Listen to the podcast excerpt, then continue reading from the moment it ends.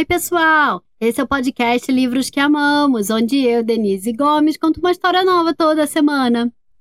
Em pouco mais de uma semana será o segundo turno das eleições do Brasil. Então, hoje eu resolvi trazer um livro que fala sobre política, porque afinal, política também é assunto de criança. O livro de hoje se chama Quando as Cores Foram Proibidas, escrito por Mônica Fett, ilustrado por Antoni Boratsnik e traduzido por Dieter Heidemann e Maria de Lourdes Porto, publicado no Brasil pela editora Brink Book. Quem apresenta o episódio de hoje é o Hugo, que me mandou um áudio lindo. Hugo, muito obrigada pela sua participação. Um beijo grande e vamos lá ouvir o que o Hugo tem a dizer. Oi, meu nome é Hugo, eu tenho 5 anos, eu moro em Maceió. O, o nome que vamos ler hoje é Quando as Cores Foram Proibidas. Aproveita!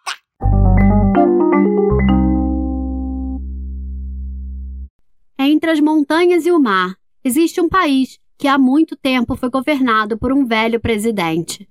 Ele não era um imperador, nem rei, nem mesmo possuía uma coroa, mas era muito mais poderoso do que qualquer imperador ou rei. Muitos presidentes antes dele não haviam sido bons. Achavam que o dinheiro e tudo que podiam comprar com dinheiro era mais importante que os habitantes do país e acreditando neles, as pessoas não davam muita importância a si mesmas. Mas o velho presidente não pensava como os outros e havia mudado tudo. Ele não queria ser o mais rico, nem o mais importante do país. Gostava era de ver as pessoas rindo e queria que todo mundo fosse feliz. O velho presidente costumava sair em sua carruagem para passear pelas ruas e ruelas das cidades. Só posso tomar as decisões certas se eu conhecer muito bem o meu país, dizia seus ministros. Acenava para as pessoas que o saudavam de volta e de vez em quando saía do carro para conversar com elas. Só posso tomar as decisões certas se eu souber o que as pessoas pensam, dizia aos ministros. Nas ruas que pareciam um formigueiro, desfilavam vestidos, calças, saias, lenços e chapéus coloridos. Até as casas eram coloridas, tal qual as flores e as borboletas. Vendo-as e ouvindo o riso das crianças nos jardins, o presidente se alegrava. Um país colorido é um país feliz, dizia aos ministros, e eles concordavam. Quando o velho presidente morreu, um outro chegou ao poder. Na verdade, o povo do país é que deveria ter elegido seu presidente, mas este era rico e influente e tinha muitos amigos ricos e influentes que queriam ficar ainda mais ricos e mais influentes através dele. Aproveitando-se disso, ele mesmo se declarou presidente. Os ministros sabiam que isso não estava certo, mas, como não eram muito corajosos e, além disso, queriam continuar sendo ministros, ficaram calados e concordaram. O novo presidente era mais jovem que o anterior e não tinha nada em comum com ele. Era dominador, vaidoso e ambicioso. Tudo que era bonito, ele queria só para si. Primeiro mandou construir, pelos mais famosos arquitetos do país, um suntuoso castelo, com 98 torres brancas como a neve. Depois, mandou confeccionar para si centenas de trajes pelos melhores alfaiates. Costumava usar perucas empoadas e enfeitar-se com peles e condecorações que ele mesmo se concedia. Dava festas em que se cantava, dançava, ria e comia até altas horas da noite. E, quando já tinha tudo o que podia desejar, mandou fazer uma carruagem dourada na qual saía para passear, só para se exibir. Com seu próprio dinheiro, ele não podia pagar tudo isso, então tirava do povo até o último tostão que podia. Os habitantes do país tinham que pagar altos impostos e o que sobrava era muito pouco. As famílias já se davam por satisfeitas se pelo menos aos domingos ainda pudessem fazer uma boa refeição. Ninguém mais ficava nas calçadas para acenar para o presidente quando ele passava em sua carruagem. Ninguém o admirava e ninguém lhe dava presentes como costumavam fazer com o velho presidente. E mesmo que quisessem, o povo tornara-se tão pobre que não havia mais condições de oferecer presentes. O presidente, zangado por não receber presentes, pôs-se a pensar num jeito de castigar aquele povo, que não gostava dele. Ordenou que todos se vestissem só de preto, inclusive os ministros. Ninguém deveria usar roupas tão magníficas quanto as suas.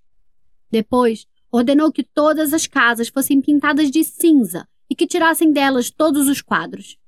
Ninguém deveria viver tão luxuosamente quanto ele. De agora em diante, declarou, todas as cores ficam proibidas. Os ministros abaixaram as cabeças e concordaram.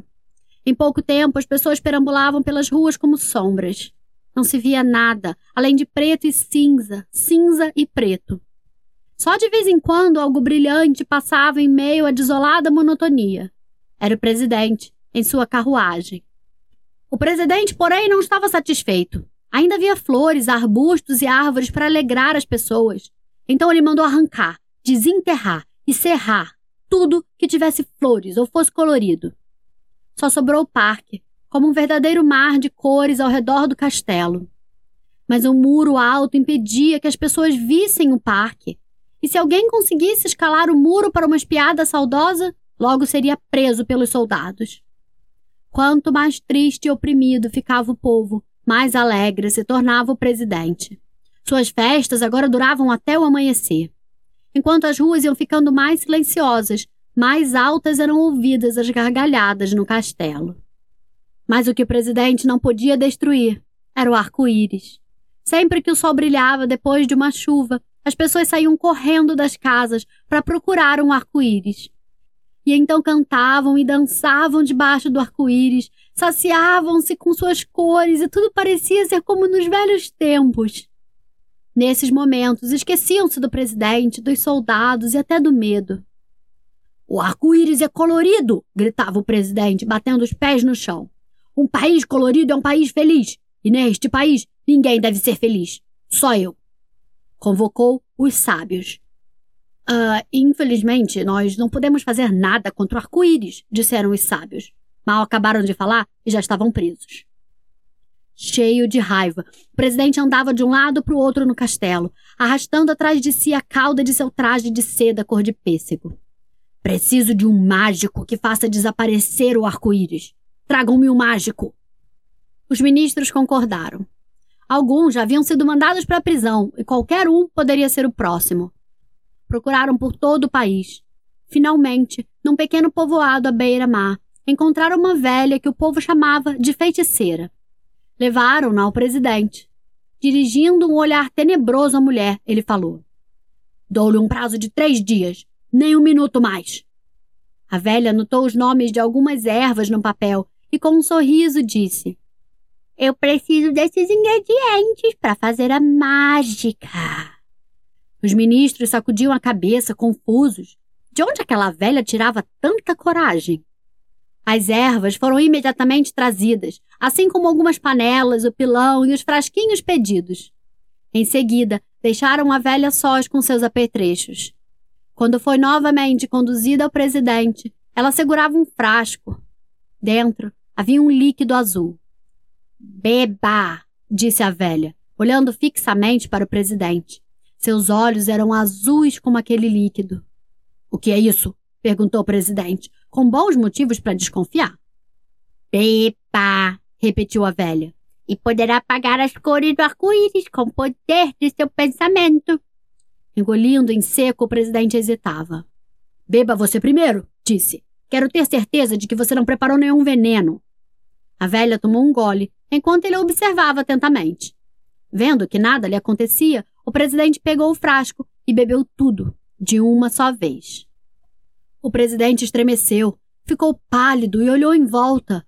Todas as coisas do salão perderam suas cores. Tudo se tornara cinzento, apagado. O macio veludo do sofá e das poltronas, as pesadas cortinas de brocado, os tapetes raros e os quadros magníficos.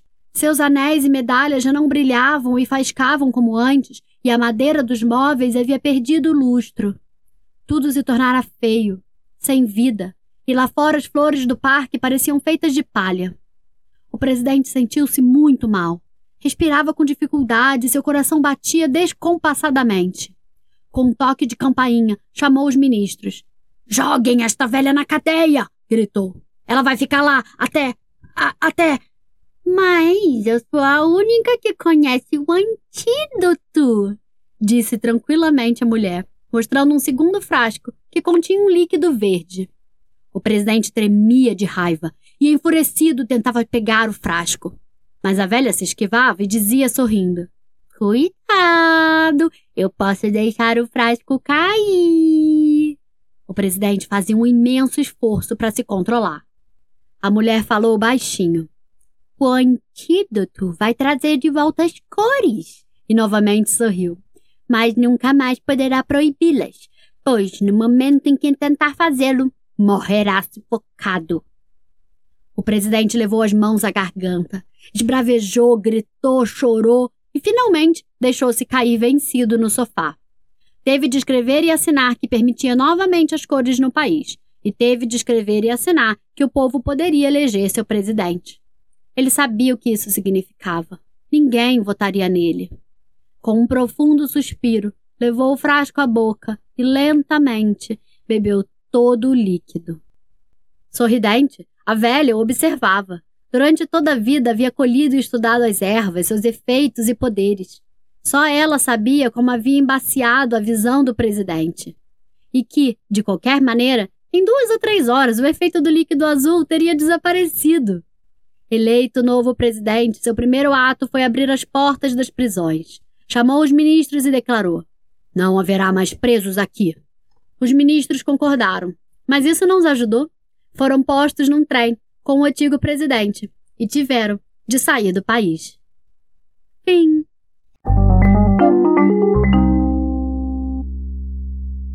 E aí, gostaram da história? O livro de hoje se chama Quando as Cores Foram Proibidas, escrito pela alemã Monika Fett, ilustrado pelo polonês Antoni Baratsky e traduzido por Dieter Heidmann e Maria de Lourdes Porto, publicado no Brasil pela editora Brinkbook.